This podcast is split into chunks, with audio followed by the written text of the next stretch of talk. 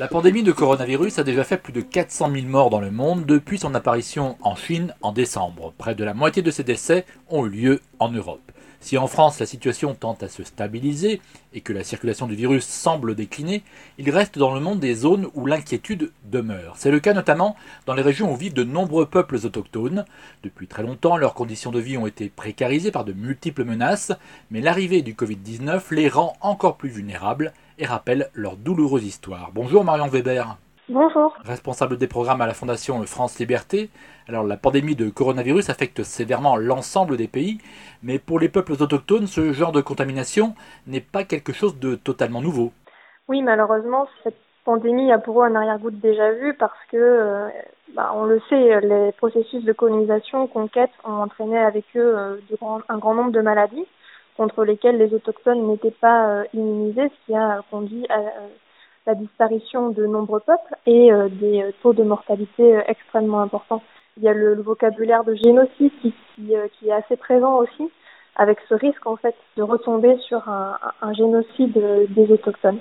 Et en fait, ce qu'il faut bien rappeler, c'est que ces épidémies, elles étaient importées aussi bien par les colons qui se sont appropriés les territoires de ces peuples, mais aussi ceux qui exploitaient les ressources. On pense notamment à l'or, au caoutchouc plus récemment, mais aussi à ceux qui cherchaient à les convertir au christianisme notamment. Donc c'est vrai que c'est euh, des chiffres qui étaient glaçants. Si on part sur l'Amérique latine, par exemple, on a quand même 90% des autochtones présents sur le territoire qui ont été décimés. Et si on se penche sur le cas de, la Guyane, qui est euh, assez intéressant euh, là-dessus, c'est on avait environ 36 peuples avant l'arrivée des, des, colons, et aujourd'hui il n'y a plus que 6 peuples.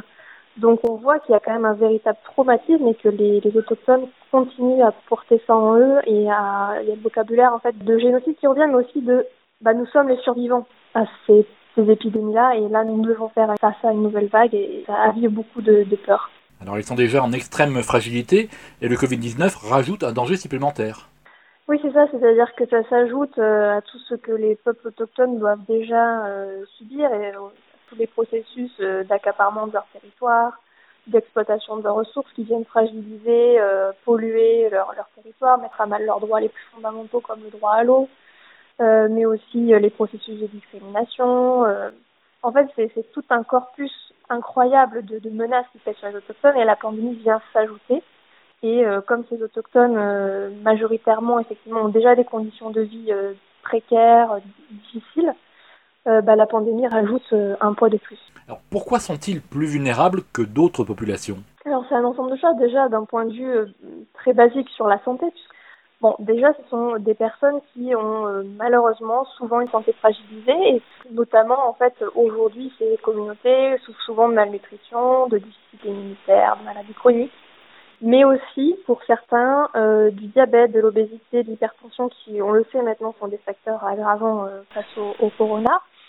Euh, et en fait, tout ça, c'est euh, lié au processus de colonisation qui les a contraints à la sédentarité, euh, qui les a fait devenir pour certains dépendants d'aliments euh, très industriels, et sans parler aussi des pollutions en fait.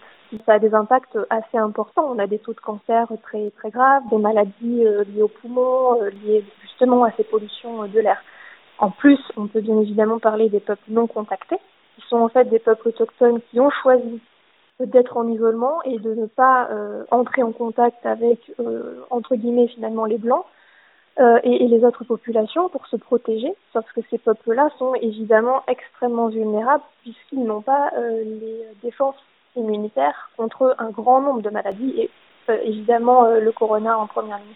Et il y a aussi les autochtones qui vivent en milieu urbain ou ceux qui ont été déplacés. Beaucoup d'autochtones qui sont généralement dans, les quartiers défavorisés, dans les favelas, dans euh, des quartiers donc surpeuplés qui vont augmenter euh, bien évidemment les risques de contagion puisque la distanciation va être compliquée, mais aussi des quartiers qui euh, n'ont pas d'accès aux services les plus élémentaires. Mais on a aussi ceux qui vivent au bord des routes, tout simplement parce que chassés de leur territoire. On peut parler des Guarani Kaiowá au Brésil, mais aussi des Baka en RDC, sans parler de ceux qui vivent dans des camps de réfugiés, L'autre problème, c'est effectivement cette question de l'accès aux soins. On a euh, notamment, par exemple, aux États-Unis, la nation Navarro, qui euh, est la nation la plus affectée aux États-Unis. Donc, c'est, euh, c'est-à-dire que si on prend un ratio, c'est 175 000 habitants, mais 5 500 cas positifs, 250 décès, donc c'est vraiment énorme. et c'est en partie lié à l'éloignement des centres de santé, mais aussi du fait que 40% de ces habitants n'ont pas accès à l'eau. Donc on voit, c'est un, tout, mais qui démontre bien tout ce que peuvent subir les autochtones continuellement et que cette pandémie ne fait qu'aggraver. Et autre effet collatéral de la pandémie, les projets extractivistes profitent de l'aubaine pour reprendre, mais les mobilisations autour des peuples autochtones s'organisent.